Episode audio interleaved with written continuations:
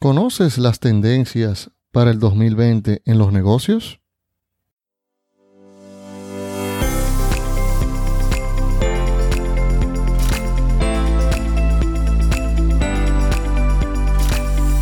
Esto es Cómo despedir a tu jefe, un espacio diferente donde hablaremos con pasión sobre negocios y emprendimientos.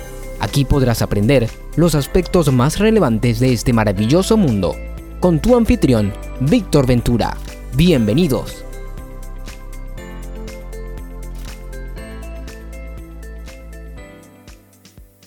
Bienvenido a este podcast. Yo soy Víctor Ventura. He fundado varias empresas. He quebrado. Me he vuelto a levantar.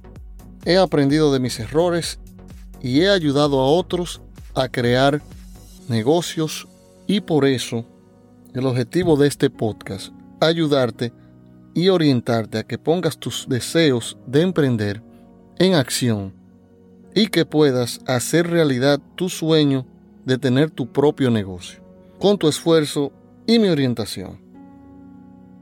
Grabamos de lunes a viernes desde República Dominicana en la ciudad de Santo Domingo para el mundo. El tema central de este episodio se titula Las tendencias del 2020 en los negocios. Pero primero, antes de empezar el tema central, escucha la frase de éxito del episodio.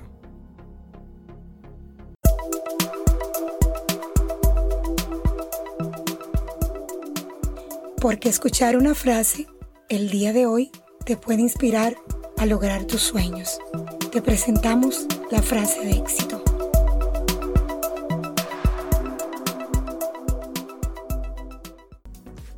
Mientras más vivo, más seguro estoy de que la gran diferencia entre los grandes y los insignificantes es su energía, determinación invencible, un propósito bien definido y luego victoria o muerte. Sir Thomas Fowell Buxton Ahora vamos al grano con el tema central de este episodio, que me emociona mucho compartir contigo las tendencias para el 2020 en los negocios. Entonces te voy a dar un pequeño resumen de lo que vamos a tratar. En las tendencias 2020 vamos a hablar del audio, hablaremos de marketing digital y en marketing digital vamos a decir tres, vamos a decir subtítulos de, de esto que se, que se viene, que es el video, el video va a seguir siendo el rey y el podcast la reina. Buscamos eh, también el Business Intelligence, chatbots y la búsqueda por voz. También vamos a hablar de los negocios híbridos. Estas son de las, en resumen, las tendencias que vamos a estar hablando. Le doy gracias a Dios por este 2019 que pasó y también por lo que viene en el 2020. Bueno, la primera tendencia es el audio. Los dispositivos de voz y los altavoces inteligentes ayudan a estimular un nuevo y fuerte interés en los medios de audio por estos dispositivos nuevos. No son nuevos, pero salieron hace poco y van a seguir siendo tendencia. También se predice que los audiolibros van a superar las ventas de los ebooks para el próximo año 2020.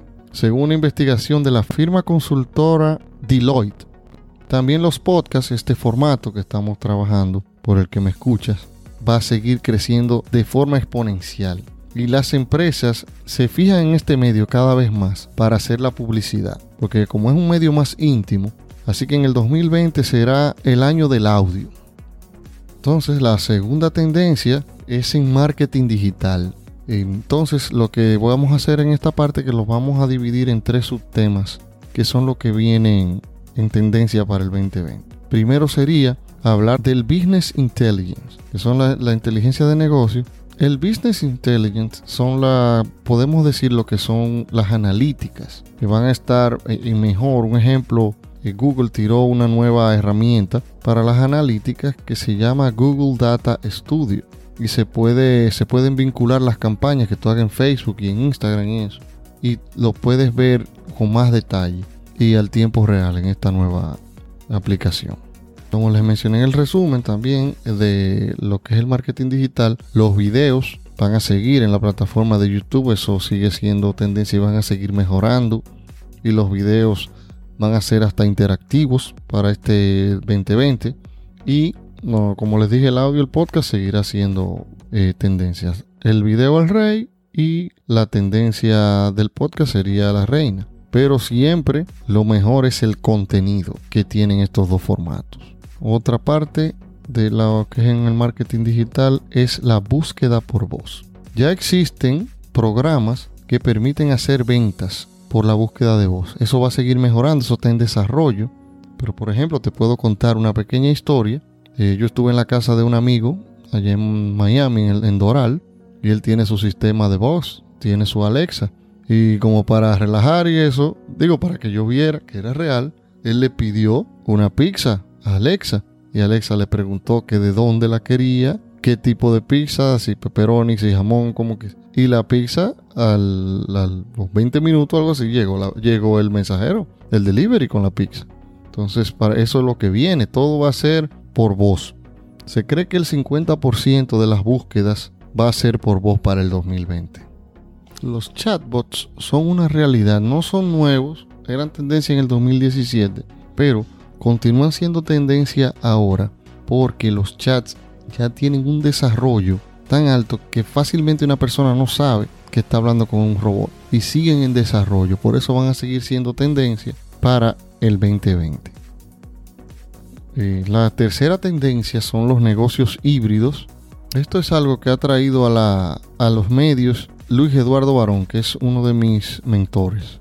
Y te explico lo que son los negocios híbridos es que tienen un componente tanto digital como físico. Si tú tienes una tienda física, por ejemplo, un negocio físico, debe tener un componente digital. Y viceversa, si es un negocio físico que tenga un componente, perdón, si es un negocio digital que tenga un componente físico.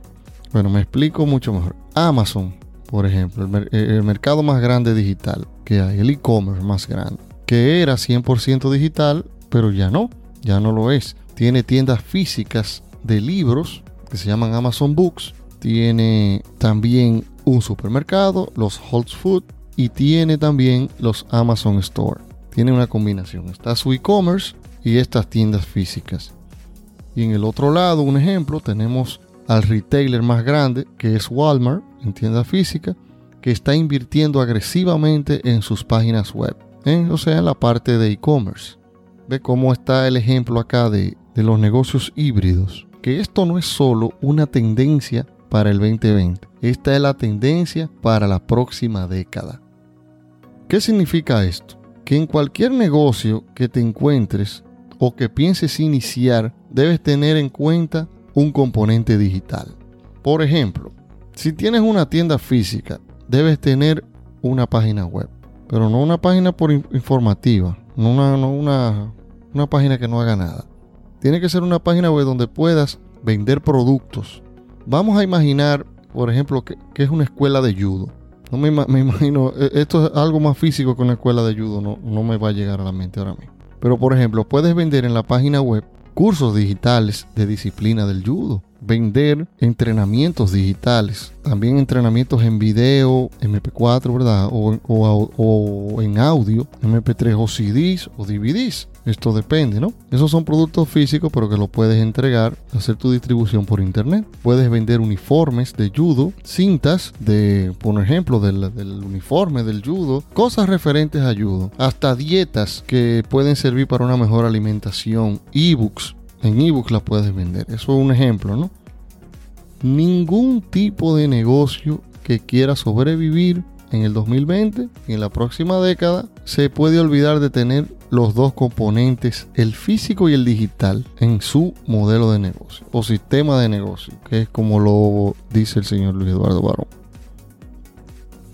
También en esta investigación que estaba haciendo en la lista para las tendencias del 2020, esto que voy a mencionar ahora me sorprende mucho, lo escuché también de Luis Eduardo Barón, que es una referencia en los negocios, un experto, y él explica lo siguiente, que debemos volver a lo básico. Esa es una tendencia para el 20.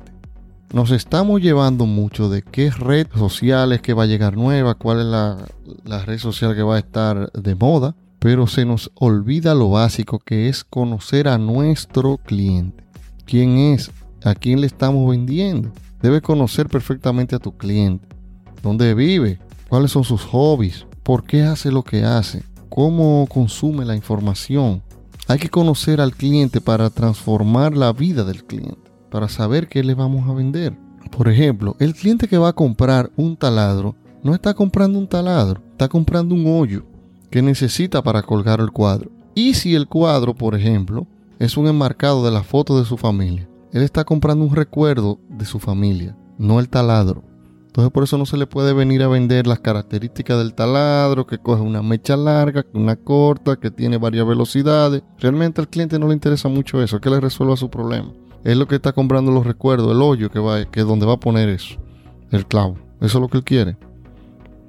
Y esa es la forma en que tenemos que ver los negocios para poder venderle al cliente lo que el cliente quiere. Nada funciona en un negocio si no sabes a quién le vas a vender. Y la otra tendencia la número 5 es la recurrencia. ¿Qué son las recurrencias? No son nuevas, pero es una realidad. Y son las membresías. ¿Y por qué? Porque antes nosotros vivíamos en una economía de propiedad y hoy es una economía de uso. Por ejemplo, Netflix, vemos las series, las películas, pero ya no compramos los DVD o los Blu-ray. La usamos y ahí tenemos un catálogo de usar para que... Otro ejemplo es Uber. Hay personas que no compran vehículos, que usan Uber solamente. Depende de la ciudad. Donde estén viviendo. Pero hay, hay veces que hay ciudades que es mejor no tener un carro.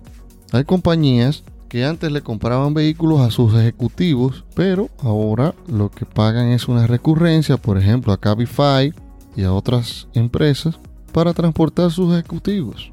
En Estados Unidos existen también empresas de membresía para, para, cualquier cosa, oye, para llevarte vinos que te lo entregan mensual en una cajita bien bonita, para llevarte incluso utensilios de afeitar y hay muchísimas para la economía del uso. Por ejemplo, te voy a dar los, los ejemplos más cercanos míos. En este mundo del podcast está mi amigo, que es también mi mentor Robert Sasuke, que tiene el Club Kaizen, que es un club con referencia a emprendimiento, a podcast, a desarrollo personal y más. Y es una membresía económica y que representa un valor enorme. Lo que tú encuentras ahí, no, yo entiendo que no vale lo que el, está barato, es algo bien económico. También yo soy profesor también en esa en el Club Kaizen y mi curso se llama Emprende desde cero. Y entiendo que el valor que se da es mucho mayor a, lo que se paga mensual y a cada rato tiene descuentos, altos descuentos.